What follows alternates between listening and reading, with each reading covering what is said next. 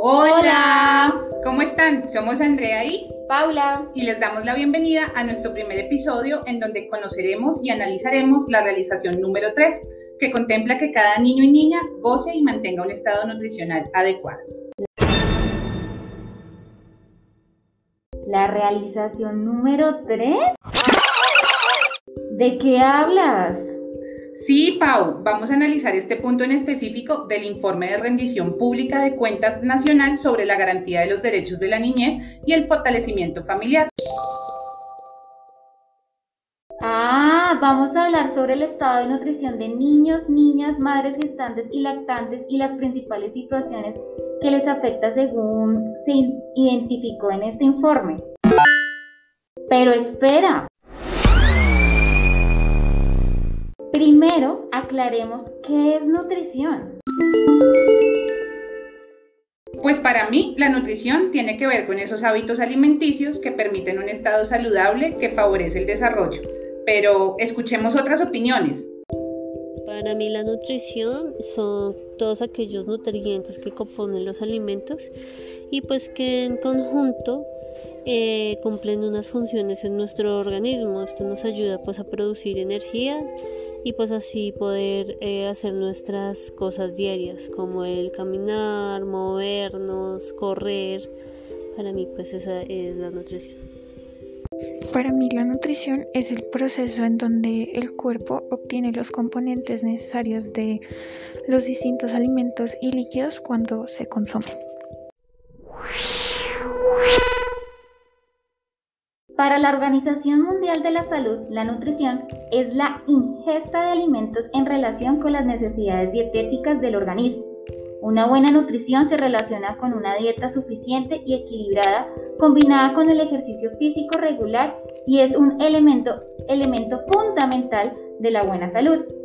Por el contrario, una mala nutrición puede reducir la inmunidad, aumentar la vulnerabilidad a las enfermedades, alterar el desarrollo físico y mental y reducir la productividad.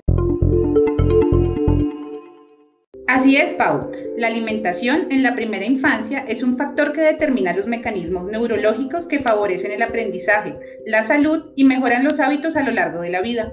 Esta realización se refiere a que cada niño o niña cuente con una alimentación balanceada, que le garantice la nutrición necesaria para alcanzar un peso y talla acordes con su edad y genética, así como un desarrollo cerebral adecuado. En este informe se identifican como situaciones que afectan nutricionalmente a niñas y niños en la primera infancia, algunas como lo son.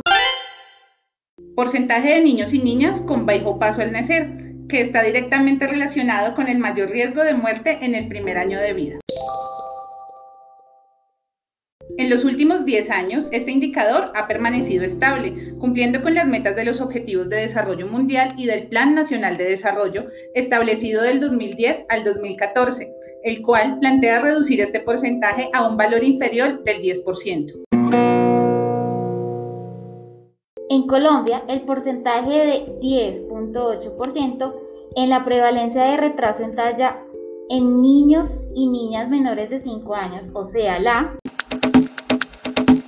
Desnutrición crónica es inferior al dato agregado a nivel mundial que se encuentra en 23,2%, de acuerdo con la encuesta nacional de situación nutricional 2015. Sin embargo, las metas de los Objetivos de Desarrollo Mundial y del Plan Nacional de Desarrollo 2010 y 2014 establecieron para 2015 una reducción del 8% que no fue cumplida. Con los datos de la encuesta se observó un leve aumento al pasar de 3,4% en el 2010 a 3,7% en el 2015, alejándose de la meta propuesta en los OEM fijada en 2,6%.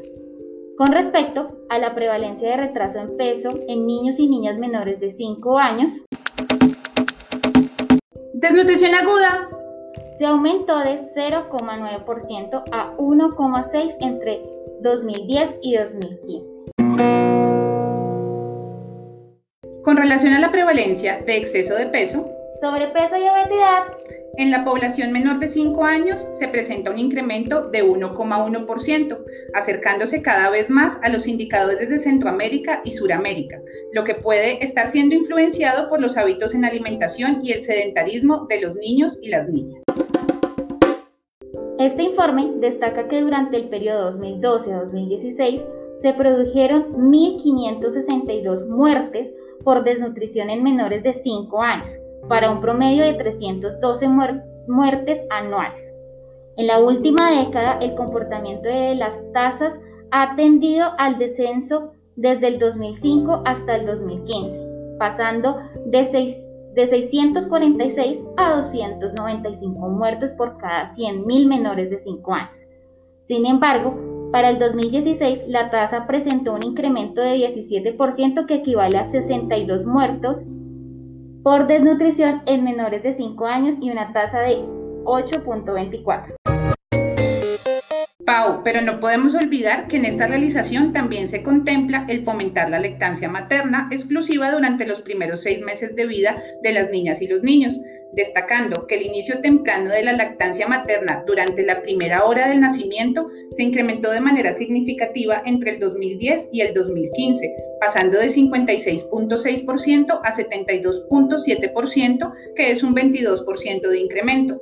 Por otra parte, la lactancia materna exclusiva durante los primeros seis meses de vida sufrió una reducción del 15%, pasó del 42.8% al 36.1%. Cabe resaltar que se han implementado estrategias como la Consejería en Lactancia Materna, la Estrategia de Atención Integral a Enfermedades Prevalentes de la Infancia y la Estrategia de Instituciones Amigas de la Mujer y la Infancia, que buscan asegurar que niñas, niños y mujeres tengan una alimentación saludable y una atención de salud con calidad.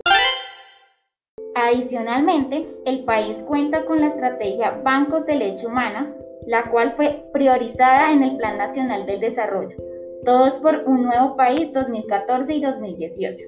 Asimismo, el Gobierno Nacional impulsó la instalación de salas amigas de la familia lactante lideradas por el ICBF en instituciones de gobierno nacional y territorial.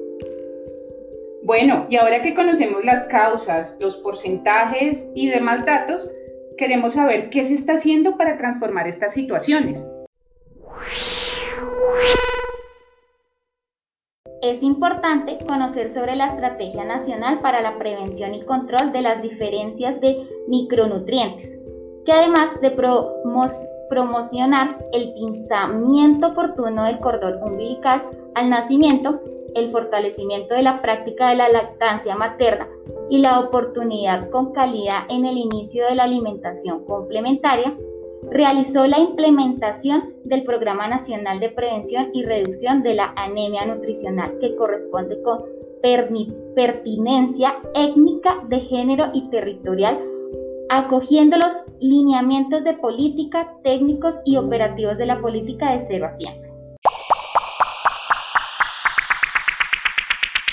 Este programa se ha implementado desde el 2014 en seis departamentos que ha sido priorizado orizados por su alta prevalencia de anemia en la primera infancia, La Guajira, Bolívar, Nariño, Sucre, Guainía y el municipio de Quibdó en Chocó, en donde se han fortalecido todas las atenciones en salud desde la preconcepción hasta los 23 meses de edad, que contribuyen a la disminución de la anemia nutricional.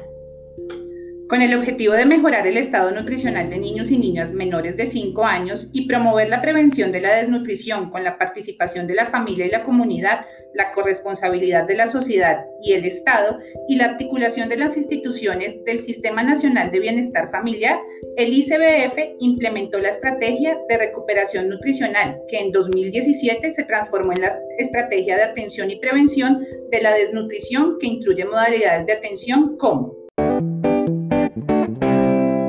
Centros de recuperación nutricional. Recuperación nutricional con enfoque comunitario. Recuperación nutricional ambulatoria. Recuperación nutricional con énfasis en los primeros mil días. Desayunos infantiles con amor. Retomando los aprendizajes generados a partir de la estrategia de recuperación nutricional y los servicios prestados en el marco de la misma, a partir del 2017 el Gobierno Nacional diseñó e inició la puesta en marcha de la modalidad Mil días para cambiar el mundo, que tiene como objetivo contribuir al desarrollo integral de las niñas y los niños en los primeros mil días de vida a través de acciones en alimentación y nutrición enmarcadas en su entorno familiar para favorecer el desarrollo de sus capacidades y así promover el ejercicio y disfrute de sus derechos. Por otra parte, es importante mencionar que en el ICBF se han fortalecido y articulado los servicios que se presentan a las niñas y niños entre 0 y 5 años a través de sus diversas modalidades de atención. En el marco de la atención integral y modalidades tradicionales, conocidas también como modalidades no integrales, con ello, a través del desarrollo del componente de salud y nutrición se garantiza complementación alimentaria según el grupo de edad y de acuerdo con las características en las cuales se desarrolla la presentación del servicio. Ahora, después de conocer las estrategias planteadas para dar atención y solución a las diversas situaciones identificadas en cuanto a la nutrición infantil, en nuestra opinión, creemos que es necesario. Un uso pertinente y eficiente de los recursos que son asignados para luchar contra la desnutrición infantil. Desplegar y dar a conocer la información sobre la importancia del estado nutricional desde la gestación para el desarrollo infantil mantener continuidad en todos los programas. Identificación y atención prioritaria a las comunidades más necesitadas. Acompañamiento cercano y honesto que reconozca el contexto y que promueva el cumplimiento de las condiciones para favorecer a la población. Para terminar, queremos recomendarles algunas opciones interesantes para conocer más sobre la nutrición sus ventajas, su importancia y la influencia en el desarrollo humano. Para adquirir hábitos saludables en la primera infancia, te recomendamos el libro El mundo de Gabriela, Alimentación Saludable, del autor Simon Marco, quien con divertidas representaciones gráficas acompaña a niños y a niñas a conocer los poderes de la alimentación saludable.